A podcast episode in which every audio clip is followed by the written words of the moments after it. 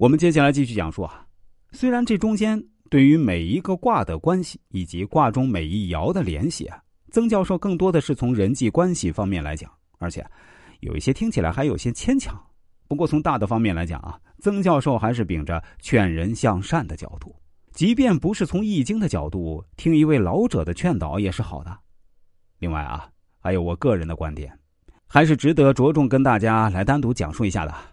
第一个，那就是占卜，易经可以用来占卜，但占卜的正确用法呢，曾教授归纳为三点：第一呢，通过卜筮来学习卦；第二啊。自占自解最安全。第三呢，结果只能做参考啊。这三点基本就把《易经》从玄之又玄的占卜术挪开。不管是否适应当代社会，学习各种文化的来源，理清楚脉络，是每个人生而为人的一项重要特征。我们区别于动物，就是我们知道从何而来。即便是去占卜，或者使用现代科学来预测呢，也只能作为参考。易经的“易”字啊，其中一个意思就是变化嘛。万事没有绝对啊，只有相对。当然，我这里所谓的相对啊，跟爱因斯坦所谓的相对论呢，还是有着本质区别的。大家千万不能混为一谈啊！毕竟东西方的思维模式还是有着一些区别的。那第二个呢，就是变化了。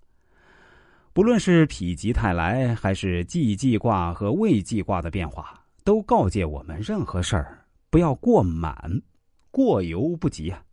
当然也有例外，比如牵挂，哎，谦虚总归是没有尽头的。而这也恰恰侧面证明啊，任何理论在易经的范畴内都是变化的，没有绝对。一旦说到绝对的好，便是坏；哎，绝对的坏啊，便有好的苗头。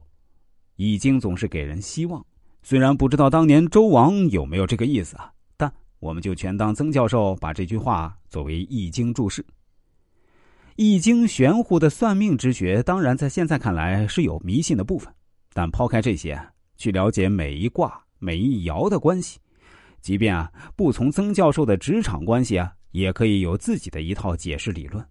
不能因为它难烦就不去了解啊，只听人摆布，取名为义，真的是很简单啦。